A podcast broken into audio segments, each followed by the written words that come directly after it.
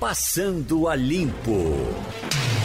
Ivanildo Sampaio, Adriana Victor, começando Passando a Limpo, evidentemente falando sobre as preocupações que todos nós temos e temos ainda mais agora, porque o Brasil está confirmado na rota do coronavírus. E, e temos mais duas Pernambuco, notícias. Né? Pernambuco também, né?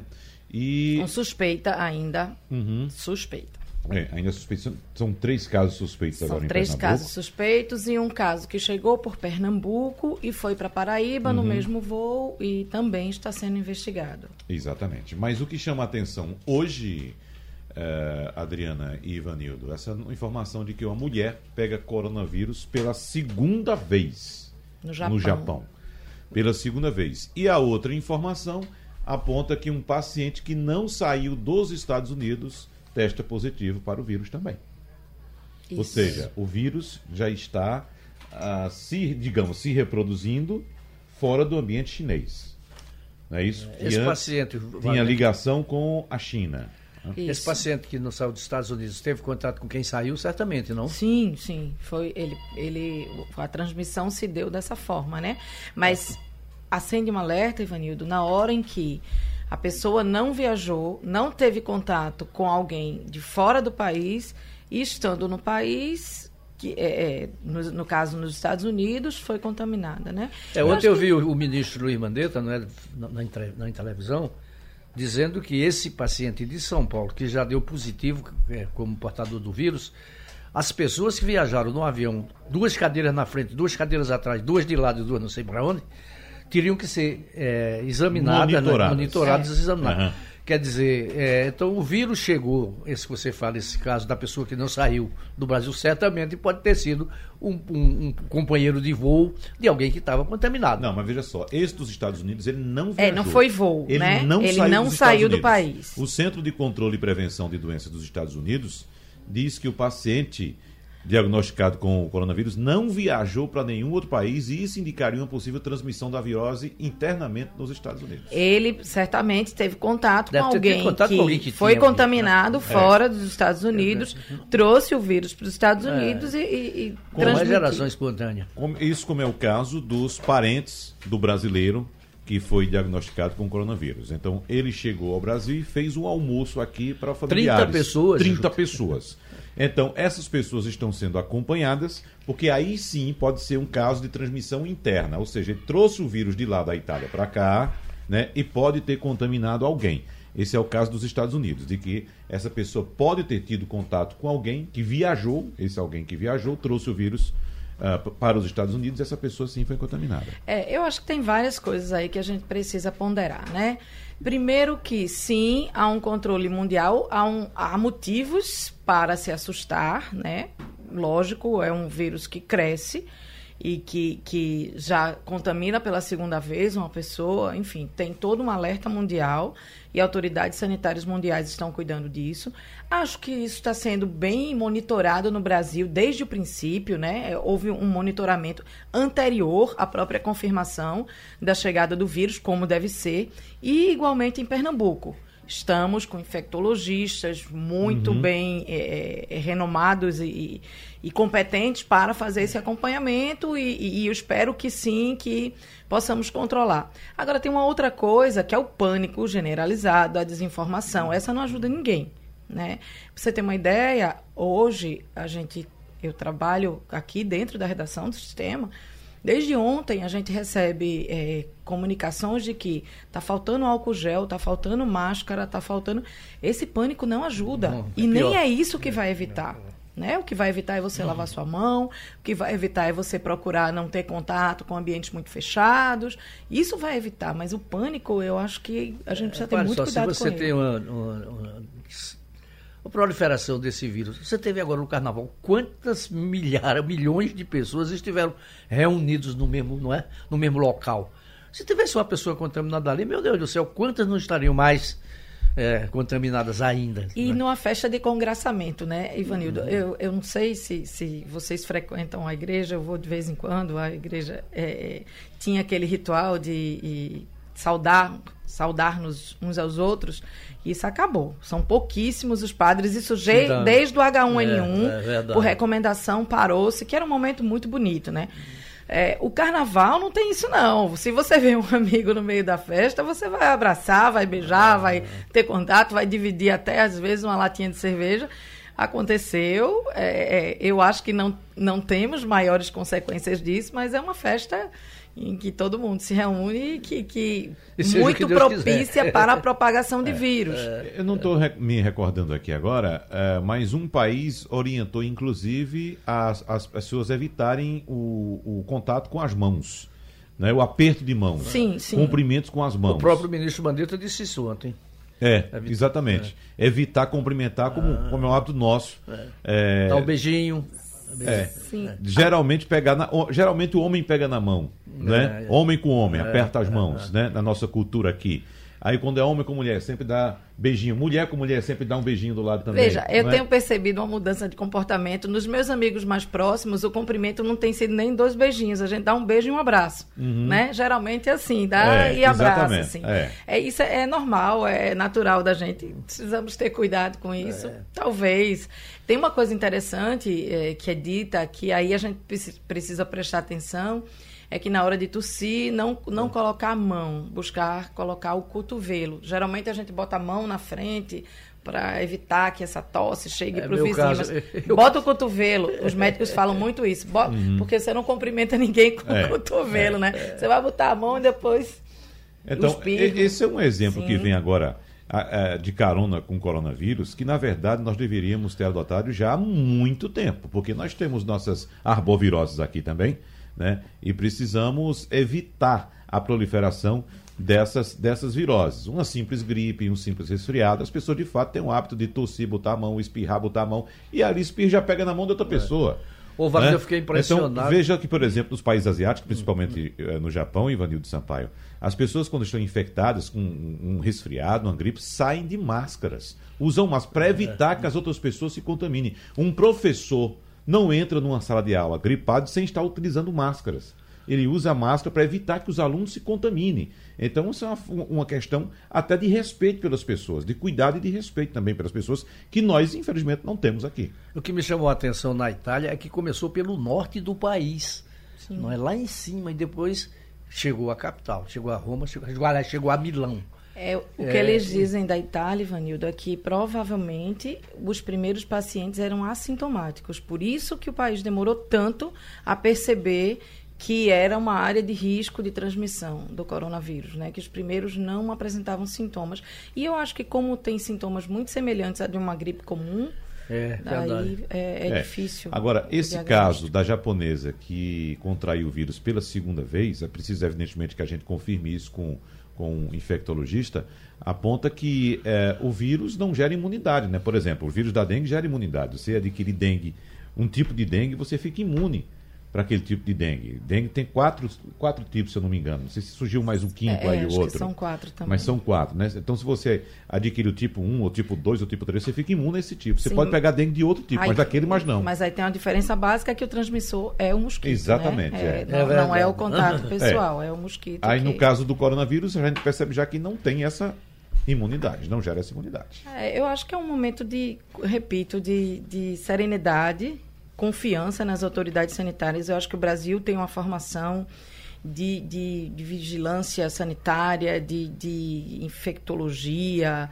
muito propício. A gente tem a Fundação Oswaldo Cruz, a gente tem em Pernambuco especialistas tratando com serenidade de tudo isso e a gente precisa confiar, assim, entrega, receba, confia. É, Veja bem, eu vi aí as, as medidas preventivas tomadas tanto em nível federal, o Ministério da Saúde, quanto no nível estadual, com a Secretaria de Saúde de Pernambuco, são muito racionais, né? são, né, são bem feitas, são bem estruturadas, não é? Eu acho que nesse ponto aí a gente não pode reclamar.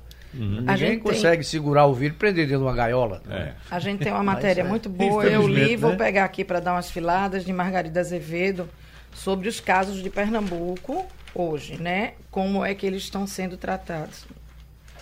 Deixa eu achar. São três casos, né? É, um está no hospital particular do Recife, está na UTI, porque é, não achei a matéria não, mas ela Não, tá enquanto aqui. você. eu. Para você ter um tempinho para procurar, é, Mas eu deixa eu, sei. dizer aqui, é, Adriana, que casos de reincidência de coronavírus também já foram registrados na China.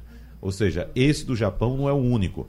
Nesse do Japão era uma mulher que trabalhava como um guia de ônibus de turismo e ela é, contraiu o vírus por duas vezes. Essa informação foi divulgada pelo governo da província de Osaka e também pela agência Reuters. Essa mulher tem por volta de 40 anos e fez o teste pela segunda vez na quarta-feira após ter dor de garganta e dor no peito. Então, apesar desse caso do Japão, é, repito, a China também já registrou infecções reincidentes. Vixe Maria, e eu continuo sem achar a matéria, mas como eu li... Foi na vamos, edição de hoje? Vamos na edição de hoje. Vamos lá para a memória aqui, achei. Tá aqui, porque está na editoria de Brasil e Margarida Azevedo de Cidades foi o que confundiu um pouco três casos suspeitos de pessoas que passaram pela Itália. Uma mulher de 51 anos, moradora de Caruaru, foi o primeiro caso suspeito.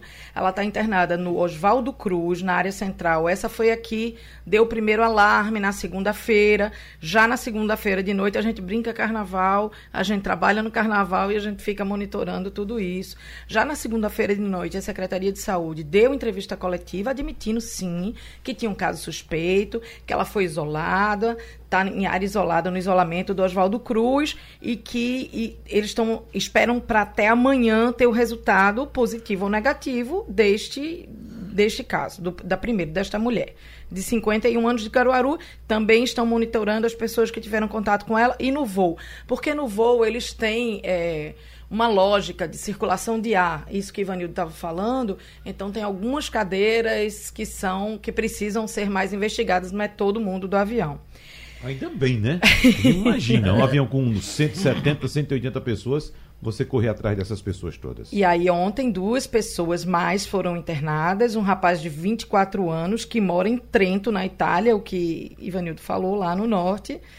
E que também está no Hospital Oswaldo Cruz. O outro é um homem de 41 anos que viajou pela Europa. Ele viajou durante 18 dias pela Europa, desembarcou no Recife, está internado no hospital particular e na UTI, e segundo a matéria de Margarida, porque ele tem é, asma. Isso aí, Ava. Ele tem asma e precisava de um cuidado mais especial, está sendo acompanhado. O primeiro caso confirmado no Brasil está no Einstein, né, no hospital particular Bambambam Bam Bam, lá de São Paulo. Uhum.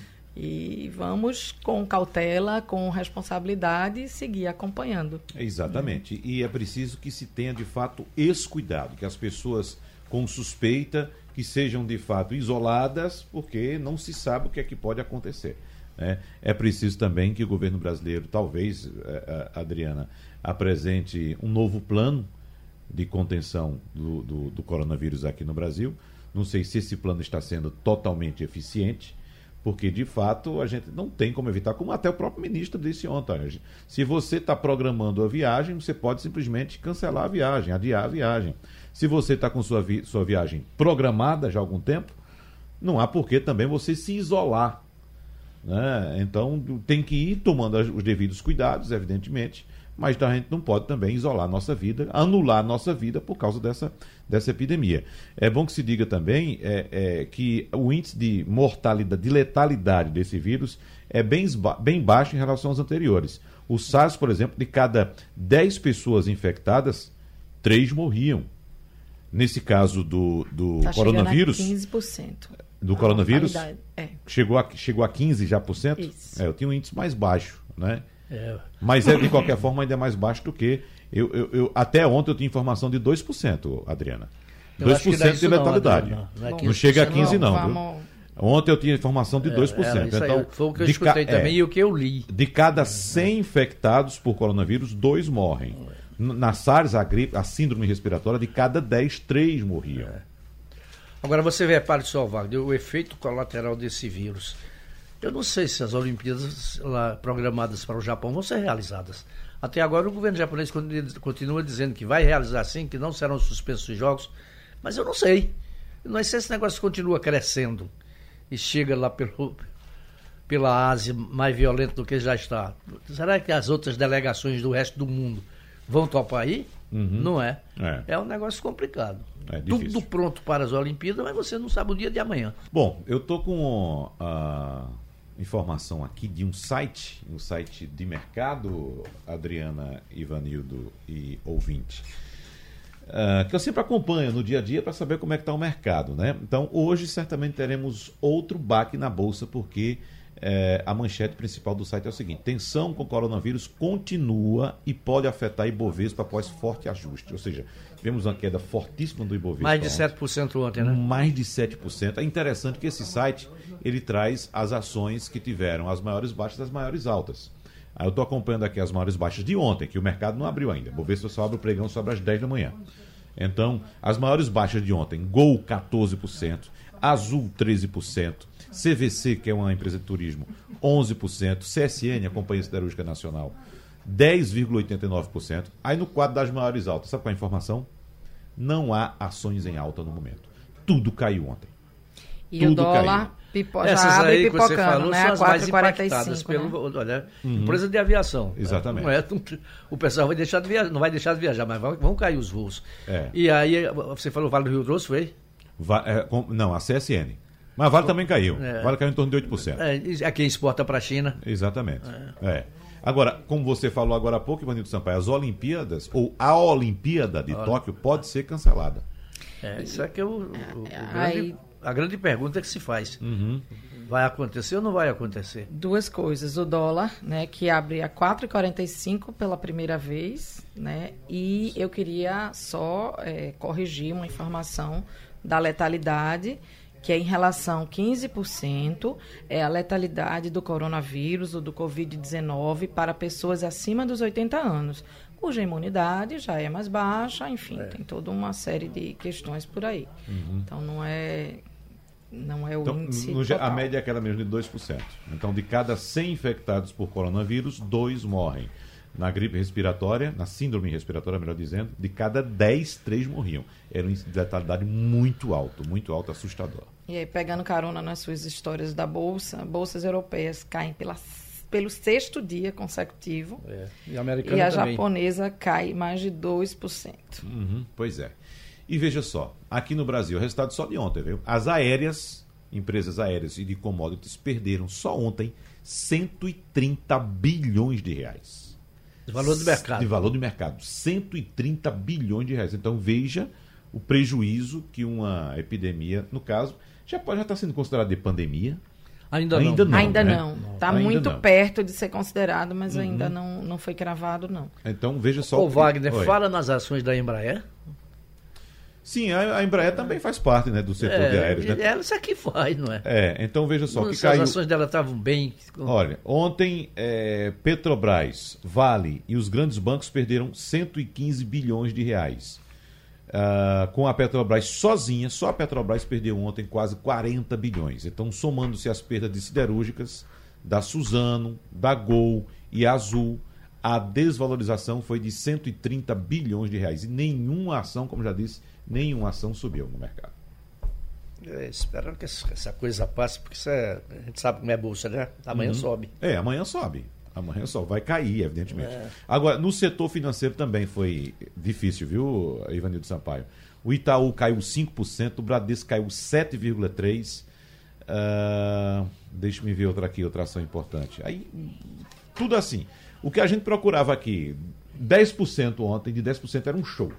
Na casa de 10%. 9,8%, 10,1%, 10,2%. Na casa de 10% era um negócio sensacional de queda de bolsa ontem aqui no Brasil. E hoje o movimento deve continuar da mesma forma. Tem hoje. Difícil.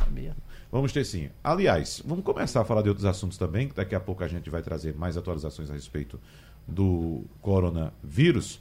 Nós temos uma repercussão muito negativa, tivemos no dia de ontem, e não sei se vai continuar ontem, a história do vídeo que foi compartilhado pelo presidente da República. É uma reação fortíssima, muito dura do Supremo Tribunal Federal, principalmente através do decano Celso de Mello. Tivemos também um posicionamento um tanto mais moderado do ministro ah, Gilmar Mendes, mas também sem deixar de atacar o presidente da República. E, evidentemente, tivemos ah, repercussões também, tanto na oposição quanto na situação da forma como a gente espera. A oposição atacando e a, a situação amenizando a atitude do presidente da República, que não foi desmentida por ele.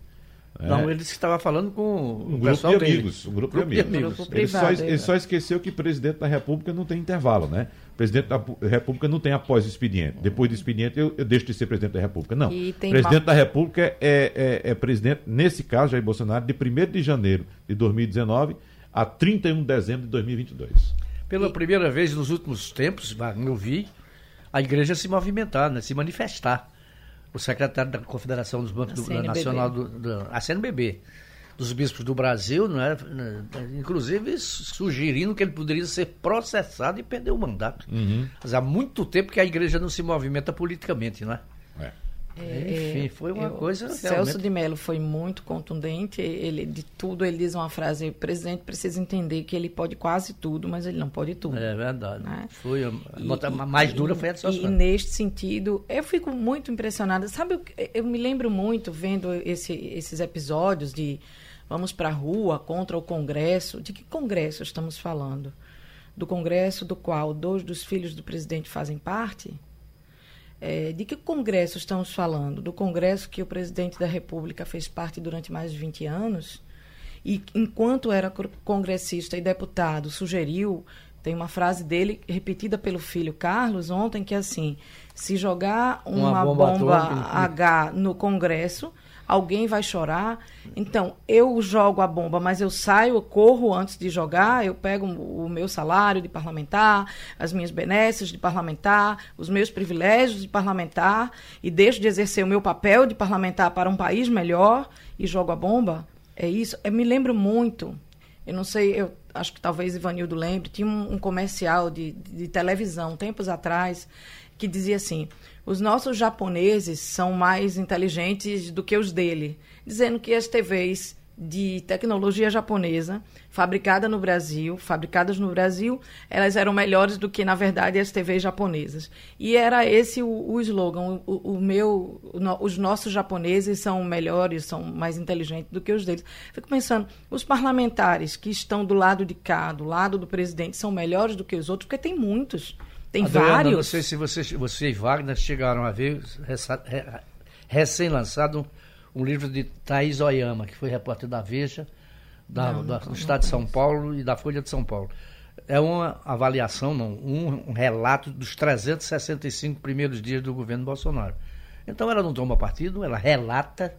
Não é? Eu acho, a- aconselho você ler. Todo jornalista deve ler esse livro. Realmente existem coisas que são inaceitáveis no comportamento do presidente da República pelo cargo que ele exerce, pela, pela, pela dignidade eh, do cargo.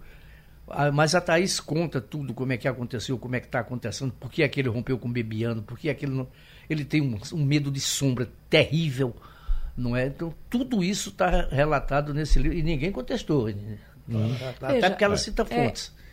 Quando, quando você tinha, antes, vamos voltar duas casas, você tinha uma presidente da República eleita democraticamente que também, por via democrática do Congresso, foi afastada e foi vítima de, de um impeachment e saiu. Neste processo, o atual presidente estava lá votando pelo afastamento de Dilma e ele aconteceu. Sem nenhum, é, é, nenhuma Sem resistência sangue, do outro dizia, né? lado, ela legitimamente ou não, há quem diga que foi golpe, enfim. O fato, é, o fato é que ela deixou o cargo e o fato é que o atual presidente votou para que ela deixasse e que esse voto foi respeitado e ela deixou o cargo. E ele era um parlamentar. Então eu me pergunto de que parlamento estamos falando? É, e veja também a, a insanidade dessas pessoas que convocam essa manifestação para esse momento. Nós já começamos o ano, até discutimos aqui com o Ivanildo Sampaio, a questão da pressão que o setor produtivo começa a fazer sobre a equipe econômica, É. cobrando resultados e reformas. Porque nós tivemos uma reforma importantíssima, votada e aprovada pelo Congresso o ano passado, que foi a reforma da Previdência, mas é preciso mais, é preciso avançar com a reforma tributária, é preciso ava- avançar com a reforma trabalhista, a, a- perdão, a, a reforma administrativa. Administrativa. né? Então, são outras reformas importantes que vão dar sustentação ao crescimento da economia. O crescimento da economia que tivemos até agora eh, deve-se, em parte, à aprovação da reforma da Previdência, mas é preciso mais. e é preciso- pífio o crescimento. é pífio o crescimento, porque isso pode ser apontado, como no caso reclamavam, um voo de galinha. Aí você tem um cenário internacional bastante conturbado e incerto a partir do avanço do coronavírus, com a derrubada dos mercados internacionais, você precisa ter uma relação amigável com o Congresso para aprovação dessas reformas Wagner- e essas pessoas convocam essa manifestação para este momento, o que pode gerar mais turbulência no país dentro desse cenário já turbulento. Eu vou, eu vou só pegar a sua palavra amigável. Nem é necessário que seja amigável. Me desculpe. Eu acho que precisa ser institucional, respeitosa, para que o país possa seguir. Precisamos que o país siga. Ele é um presidente eleito que precisa tomar conta do seu mandato e ser responsável por ele. E não pode, a cada declaração ou a cada. e incentivar uma população a me apoiar. Me apoiar como? É o primeiro presidente que tem. Veja, vamos lá. O Congresso chantageia sim. A Câmara de Vereadores chantageia. Não estou falando da do Recife, não. Estou De falando todas. em qualquer uma do Brasil. É. A Assembleia Eu Legislativa. não diria nem chantageia. chantageia, sabe, Adriana? Há, há uma negocia, negociação. Negocia. Negocia. Negocia. do- Negocia. E, repito, não é de hoje que o atual presidente Jair Bolsonaro está como político. Então, vamos acabar com a classe política. Que classe política? A classe da qual o senhor faz parte há tanto tempo, há quase 30 anos. 28 anos de mandato. Então, não, assim, não vamos nos excluir daquilo que somos parte. É preciso, no mínimo, no mínimo, coerência e respeito. Um presidente da República precisa ter isso. Coerência e respeito para fazer com que esse país tome as rédeas e volte a um patamar que a gente, a gente não aguenta mais. Wagner Tormenta, o nome do livro da Thais Oyama. Tormenta. Tormenta. Muito Foi recém-lançado, é, uma avaliação dos 365 primeiros dias do governo Bolsonaro. É, é preciso que o presidente entenda que um presidente em um regime democrático ele não é soberano, a não ser que haja de fato um, um- um- um latente um latente manifesto do lado autoritário do presidente. Só se for, porque eh, o presidente soberano não é em lugar nenhum do mundo. O tão admirado Donald Trump por parte dele tem que às vezes se submeter às decisões do Congresso norte-americano, né? Como inclusive recentemente. Sim, porque se Como não for um assim, é um processo de impeachment ditador. Aí você fecha o Congresso, você fecha o Supremo e você vira É, um ditador. Pronto. Em vários países que adotam um regime ditatorial, é assim que funciona. É. Geisel fechou o Congresso aqui para fazer aprovar aquela reforma dele, né? Fechou o Congresso. Pois é. Mas nós vivíamos uma ditadura. Então, era um governo, um governo dos militares. Não, a ditadura dos militares. Já com Eliane Cantanhede, que não participou na última segunda-feira por causa do carnaval, mas volta agora no pós-carnaval.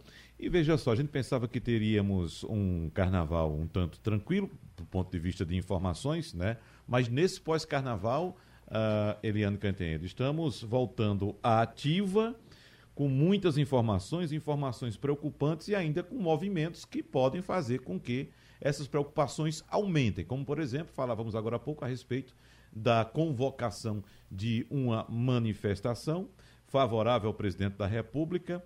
Alguns apontam que a manifestação também é contra o Congresso Nacional e também o Supremo Tribunal Federal. Mas o que nós comentávamos aqui é que nesse ambiente de coronavírus, de queda de mercados internacionais, a bolsa despencando, você ainda convocar uma, uma, uma manifestação de rua, tendo ainda o, o, o setor produtivo ah, uma certa desconfiança em relação ao- à recuperação econômica do país. Isso é momento para se fazer uma manifestação, Eliane?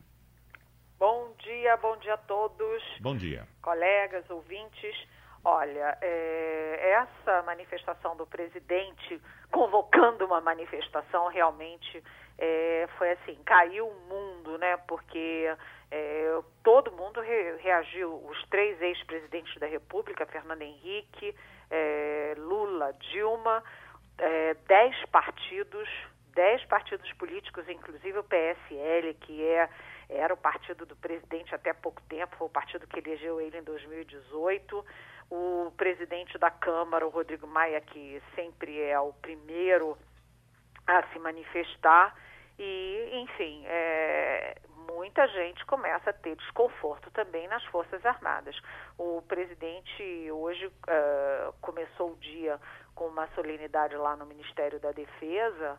É, oficialmente é uma, ele vai ouvir o balanço da GLO, Garantia da Lei e da Ordem, em, no Ceará, que está, enfim, a gente sabe, né, com a PM amotinada, etc.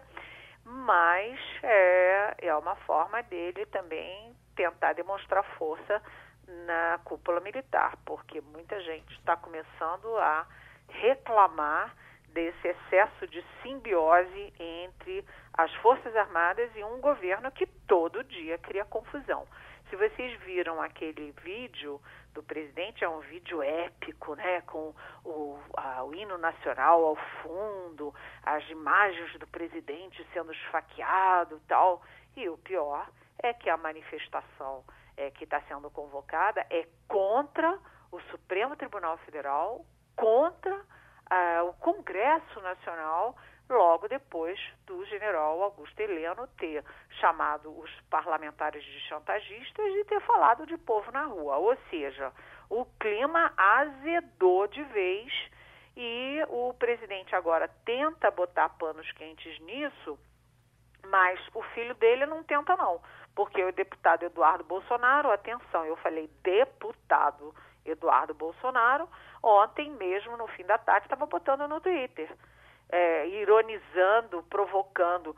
Se houver uma bomba no Congresso, o povo vai chorar? Ou seja, ele praticamente disse, pode jogar bomba, inclusive na cabeça dele do irmão dele, que é senador, o Flávio, né? Enfim, é, são provocações, são tensões desnecessárias que têm efeito na economia, no humor da sociedade e agora está começando a mexer também com os brios dos militares. Ivanildo Sampaio. Bom dia, Eliane. Bom dia. Olha, veja bem, começam aí umas especulações à boca pequena de que o ministro Paulo Guedes poderia ser um dos que deixaria o barco e ia cair fora. Já você escutou alguma coisa sobre isso aí em Brasília, aí em São Paulo? Olha, é, Ivanildo, quando você tem um ambiente beligerante como o Bolsonaro cria, porque toda hora ele, ele cria atrito com jornalistas, atrito com ambientalistas, com cientistas, com pessoal de direitos humanos, com presidentes de outros países. Enfim, ele vai acumulando inimigos Aí você começa, um fala de impeachment daqui, o outro fala que o Paulo Guedes vai cair dali. Na verdade, não está no horizonte. Aqui em Brasília, é, se você conversar com gente de dentro de, do governo, de fora do governo, na oposição, não está no horizonte nem impeachment, nem queda de Paulo Guedes. Agora, o Paulo Guedes e o Bolsonaro estão nesse momento vivendo as diferenças, as divergências que eles têm historicamente. Porque eles se uniram na reforma da Previdência, que estava tudo acordado como seria, papapá, preservando os militares, inclusive, mas quando você chega na reforma administrativa, por exemplo, o Bolsonaro, epa, é, ele fez 28 anos de carreira política defendendo corporações defendendo serviço público, é, policiais e militares. Chega agora, quando chega na reforma, vai mexer com serviço público, servidor público, ele empaca. E o, e o Guedes, ao contrário, é um liberal em quinta essência, né? E ele quer é, reduzir quadros, quer cortar salário, quer acabar com o privilégio, quer permitir demissão de funcionário. Ou seja, eles não estão se entendendo, particularmente na reforma administrativa. Mas ninguém, nem no mercado, trabalha com a hipótese de queda do Paulo Guedes, porque isso seria realmente quebrar um, é, um tripé do governo Bolsonaro. Pelo menos isso. Adriana Victor. Bom dia, Eliane. Bom é... dia.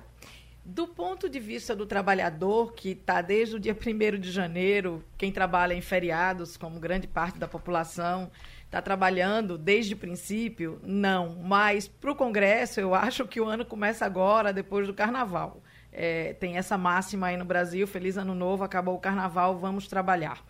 É, olhando para o Congresso, o que, é que a gente pode esperar nesse ano novo? Não houve nada antes do Carnaval de significativo para o país, acredito. Não sei se estou enganada. E que, olhando para frente, para a gente seguir adiante, o que é que a gente pode esperar agora? Olha, Adriana, na verdade, o Congresso, desde o 1 de fevereiro, tem tido muitas reuniões, tem avançado em muita coisa. Criou a comissão mista da reforma tributária. Né, o presidente, né, o executivo, até hoje não mandou a proposta de reforma tributária para o Congresso.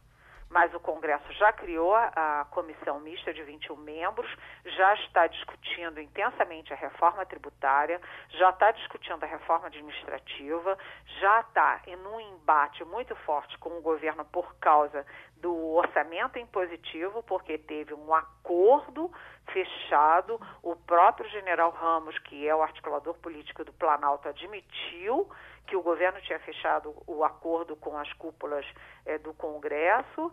E depois de tudo fechado, o governo rompeu o acordo por causa do Guedes. E o, e o Augusto Heleno, general Augusto Heleno, chamou os caras de chantagistas.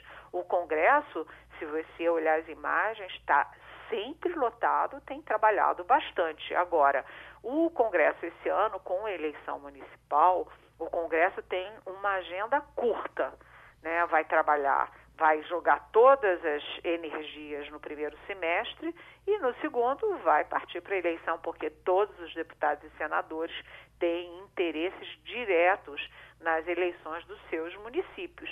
Então, a, a partir de agosto, setembro, o Congresso deve passar aí uns dois meses em marcha lenta. Mas até agora, o que se espera é que o, o, executivo faça parte dele, mande a reforma tributária, que nunca chegou, mande a reforma administrativa, que eles ficam adiando, adiando, agora o presidente assinou, mas também não se sabe se vem agora para o Congresso. E o ambiente que o presidente cria, é, xingando o Congresso, filho dele xinga, ele xinga. O general Augustelhano xinga, é, que vão, esse ambiente vai dificultando as negociações, né? Eliane Cantanhede, a respeito do coronavírus, a gente está acompanhando aí a equipe do Ministério da Saúde, através do ministro uh, Luiz Henrique Mandetta, se esforçando, se desdobrando para tentar reduzir danos aqui no Brasil. Temos um caso confirmado em São Paulo, aqui em Pernambuco são três casos suspeitos, mas o que a gente está acompanhando uh, paralelamente a isso também, Eliane, é o derretimento da, da, da, Bolsa, né? das bolsas pelo mundo afora, inclusive a Bolsa Brasileira. A Bovespa, que ontem caiu mais de 7%, a perspectiva para hoje é de queda também. O Ibovespa futuro já cai nesse momento a 2%. O dólar já está tocando 4,46. E nesse cenário, Eliane Cantanhede, o que resta fazer ao governo brasileiro? Olha, o governo, eu acho que você falou bem. O governo está indo muito bem em relação à doença, né, a, a, ao vírus, porque 10 entre 10 especialistas sabiam que o vírus viria. Não era uma questão de saber se viria, mas quando viria. Né? Todo mundo sabia que o coronavírus chegaria ao Brasil. É, a grande surpresa é que não veio da Ásia, como todo mundo esperava, porque o Brasil tem uma colônia forte chinesa, é, tem negócios fortes com a China, então o, o fluxo de pessoas é muito grande para a China, para a Ásia em geral. Mas acabou sendo da Itália. E aí isso amplia muito o leque de monitoramento das chegadas nos aeroportos e portos. Mas o governo está fazendo tudo o que é possível fazer, só que isso é muito pouco e não é uma questão brasileira. No mundo inteiro há muito pouco o que fazer diante da doença. Não tem vacina, né? não tem como prevenir. Depois que a pessoa está doente, é dar um remedinho daqui, um remedinho dali, mas não tem uma terapêutica efetiva. O que o governo está fazendo dentro dos protocolos internacionais é dizendo o seguinte: tem que detectar cedo os casos suspeitos para diminuir o risco de contaminação. Detectado, se é um caso leve, como é o sujeito de São Paulo de 61 anos, fica em casa com monitoramento de, que tem, de quem tem acesso a ele. Uhum. E só vai para um hospital quem tem um caso grave, com sintomas graves, risco de morte. É só o que pode fazer, ou seja, eu falei ontem com o ministro Luiz Henrique Mandetta da Saúde e ele diz, olha, nós estamos fazendo tudo o que é possível, mas o que é possível é pouco no Brasil e no mundo todo. Agora a gente tem que rezar porque o, o Brasil é um país quente, úmido, a gente está no verão e o vírus parece que não se dá bem nesse ambiente. Vamos rezar para que o vírus não goste desse calor do brasileiro. No, no calor. caso das bolsas, você tem toda a razão, né? Uhum. O grande o grande prejudicado aqui no Brasil e no mundo no, nesse momento, além das grandes mortes, Né? Na China, um absurdo. É, na Itália, você já tem também mais de 10 mortos.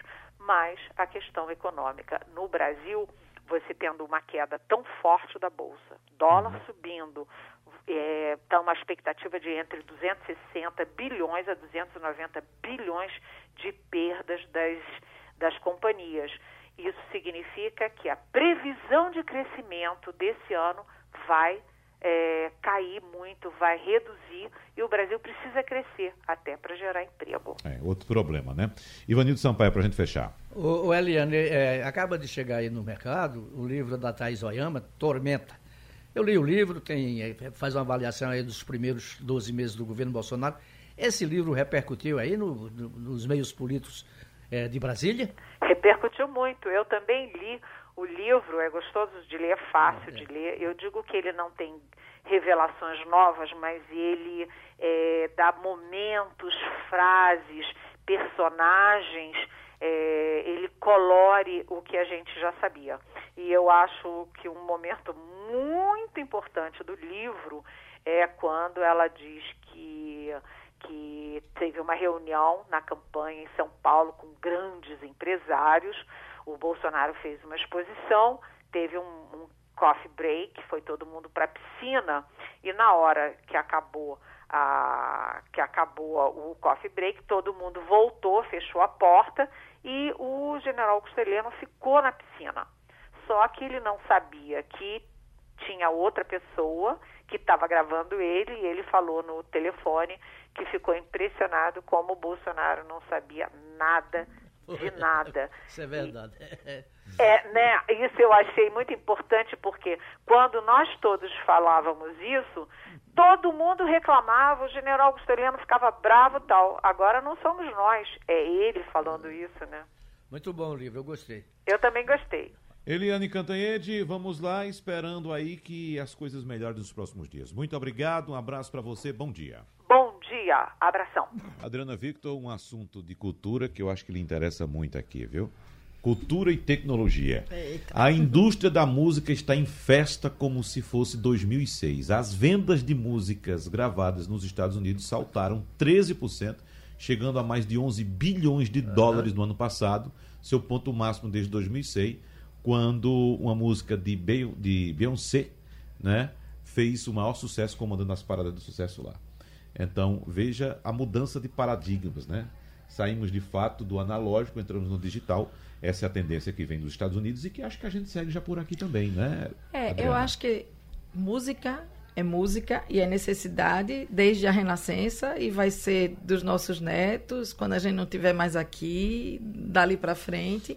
A forma de consumir é que vai mudando, né? Eu, eu hoje acho encantador ter no meu celular, boto uma caixinha de som desse tamanho e escuto, por exemplo, eu, eu tenho ouvido muito, eu gosto muito de uma cantora baiana chamada Mariene de Castro. É, ela teve, inclusive, aqui no Recife, no Carnaval. Eu não assisti ao show, mas uma amiga que foi, Fabiola Blá, disse que foi maravilhoso, fantástico. E aí ela faz a playlist dela, né? Ela tem um, um, uma das músicas selecionadas por ela, chamado Flor da Memória. Então, isso me possibilita que eu escute as músicas selecionadas por Mariane de Castro e estão aqui no meu. Eu uso o Spotify, enfim, cada um usa o seu. O, o que eu quero dizer é que precisamos de música, isso é essencial. Isso gera dinheiro, isso gera indústria, isso gera mercado. A forma como a gente consome é que muda. Exatamente. Inclusive, eu preciso dizer, apesar da ausência, que eu estou devendo CDs a Geraldo Freire. Eu prometi uma vez no ar, e um amigo meu me encontrou na rua e disse assim: Léo, encontrou na rua e já deu os seus CDs a é. Geraldo? Eu ainda não dei ainda, estou devendo. Eu lembrei Mas de Plínio Marcos. Uhum. O Plínio Marcos dizia que artista americano morto ganha muito mais dinheiro do que artista brasileiro é verdade, vivo. É, pior que é mesmo. É mesmo. Agora. Sim, é porque é, é, Ariano, tinha, Ariano Suassuna tinha uma teoria, Ivanildo, que uma coisa era o êxito e a outra coisa era o sucesso. O sucesso, o artista em vida, ele consegue perceber, ele consegue viver. É, Roberto Carlos, ele tem muito sucesso. É, vamos lá. É, um atual desses. Até tô. Anitta. Anitta, em vida, ela consegue perceber que ela tem muito sucesso. É fato. O êxito Só daqui a algum tempo e depois da morte do artista é que você vai perceber se ele é real ou não. É o tempo que dá essa dimensão. Ele dizia muito isso. Então, o êxito precisa do tempo para amadurecer. Ele dava como exemplo o, o, Don Quixote, que tem mais de 400 anos e todo ano é reeditado no mundo inteiro. É o tempo que dá essa perenidade. Por isso que o artista morto bom, é. ele, ele permanece, ele vai passando geração após geração. Sinatra continua vendendo música até hoje. Não, Sinatra? Não. E Elvis Presley? é? Michael Jackson? Gente, e é? Beethoven? E pois Bach, é. e Debussy. Pois Mas é. isso consumo, é consumo pequeno. É. Grande quantidade são os artistas populares é. mortos mesmo. Né? Agora, é, é, interessante a gente perceber que ainda, uh, Adriana, a gente percebe muitos artistas locais nossos aqui investindo ainda na gravação de CDs. Né? Grava um CD, mas investe-se altíssimo para gravar um CD, não é barato gravar um CD. E vende pouquíssimo. Não, não vende, não vende. Na verdade, ele usa para distribuir. Né? E, e, de fato as pessoas. É, é, eu, eu não conheço mais muita gente, conheço algumas pessoas, como por exemplo Geraldo Freire, que guardam os CDs em casa. Né? Mas, por exemplo, eu já falei aqui uma vez e vou dizer novamente, eu tenho pouquíssimos, porque eu não tinha mais espaço para gravar e comecei a copiar os CDs e juntei tudo no saco. Cheguei lá na portaria do meu condomínio e disse: Olha, quem quer? Tem um monte de CD aqui. Aí foi uma festa. E você tem onde ouvir? O pessoal pegou. Tenho, eu tenho. Eu não ouvir. tenho onde ouvir hoje. Eu tenho. Eu tenho ouvir. no notebook, tanto do trabalho ah, quanto de casa, eu tenho onde ouvir, mas eu não tenho mais o reprodutor da mídia. Eu não tenho mais um ah, equipamento o, o reprodutor de, de CD. Sim, para CD. Eu ainda tenho onde ouvir. Eu não tenho mais. Você tenho. falou, Adriana, de, de dois compositores eruditos.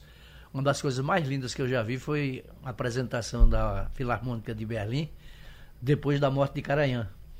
E a primeira apresentação que eles a orquestra fez é regida pela, pela Spala, que era uma mulher. Uma coisa lindíssima e a homenagem a Caranhã.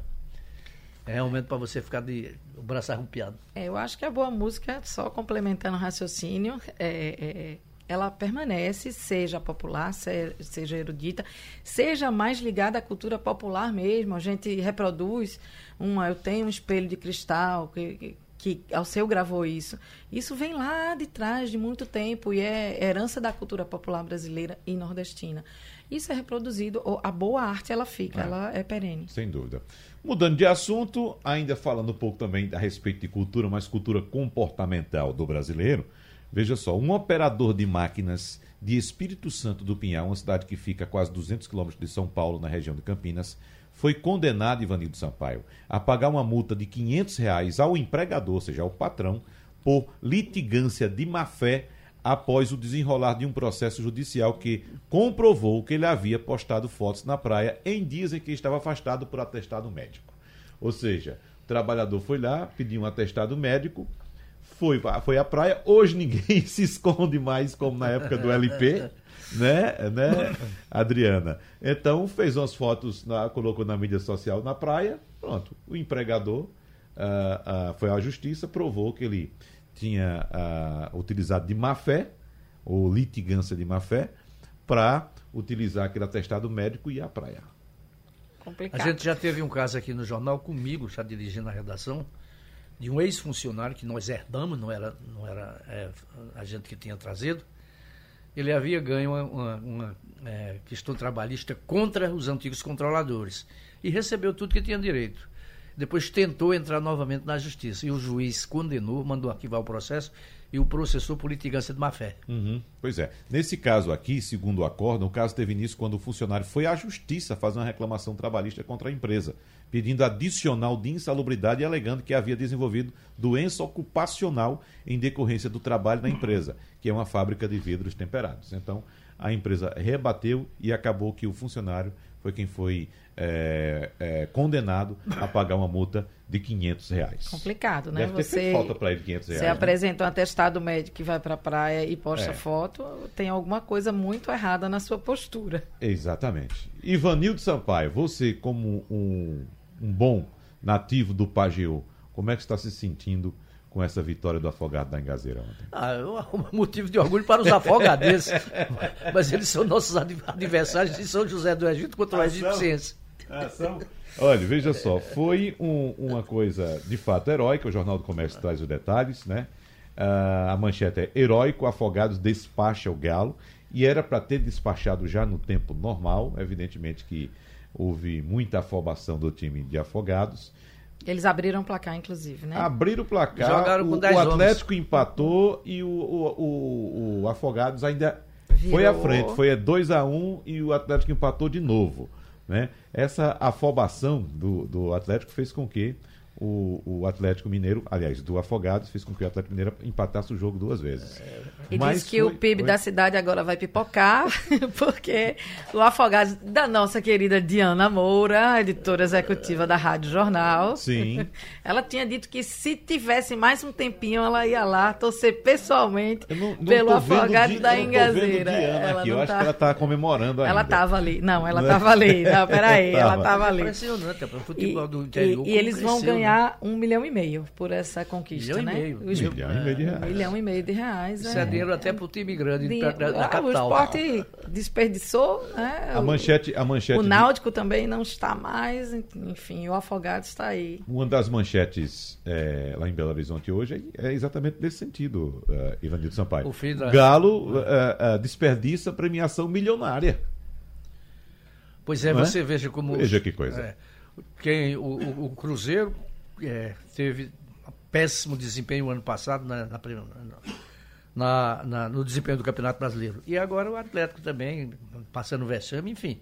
E os dois times das maiores torcidas no estado de Minas Gerais. O Exatamente. terceiro é o América. É. Mas os dois ainda são os Agora- É, eu me lembro torcida. muito de uma, de uma crônica de Luiz Fernando Veríssimo, muito boa. Tempos atrás ele dizia assim que ele sempre tinha times em, em várias cidades, porque vai que o time mesmo dele perdesse e ele tinha uma alegria em outro canto, né? E que isso valia para a política também. Ele fazia uma analogia com a política, porque aí um candidato perdia no estado, na cidade dele, ou até no país, mas lá fora ele tinha alguma alegria. A gente, eu no meu caso, tô tendo uma alegriazinha com Agora- Afogados da Engazeira, bravo Afogados, é, é, que Ivanildo, eu estive naquela região. essa vaga. Eu acho que faz uns 6, 7 anos que eu estive lá eh, no Pajeú, nessa região de Afogados e Carnaíba. Eh, é impressionante ver como a cidade, que tem cerca de 40 mil habitantes, consegue sobreviver, Adriana. Eh, Afogados tem indústria metal mecânica, tem indústria moveleira, tem indústria de confecções, Tem um bom hotel lá, né? tem um bom hotel, tem, tem, tem uma quarta indústria, que eu não me recordo agora, e a vizinha Carnaíba, que fica coisa de 10 minutos, né? 10 minutos tem uma indústria de cimento. Então a cidade consegue sobreviver daquilo que produz. É, é- é uma logística um pouco complicada, que ela fica fora do eixo principal do estado, Sim. que é a BR-232, né? Mesmo assim, a cidade naquela região consegue se desenvolver bem. As pessoas acredito que vivam bem melhor do que pessoas pernambucanas de outras Em regiões. São José do Egito tinha um frigorífico que exportava aves Uhum. né, até o extremo norte do país. Durante muito tempo, dois irmãos, é, Valabares. Custódia tem uma grande fábrica Era de doces, imenso uma esse frigorífico. né? Não sei o número de aves que eles abatiam diariamente, mas eu sei que era muito, porque saíam vários caminhões levando aves para o norte do país. É, muito bem. Bravos Pronto? guerreiros, sou admiradora do povo sertanejo, muito, Muito mesmo. bem. Parabéns então a todos os afogadenses. Ivanildo Sampaio, muito obrigado. Terminou o Passando a Limpo. Tchau, Adriana. Terminou. Passando a limpo.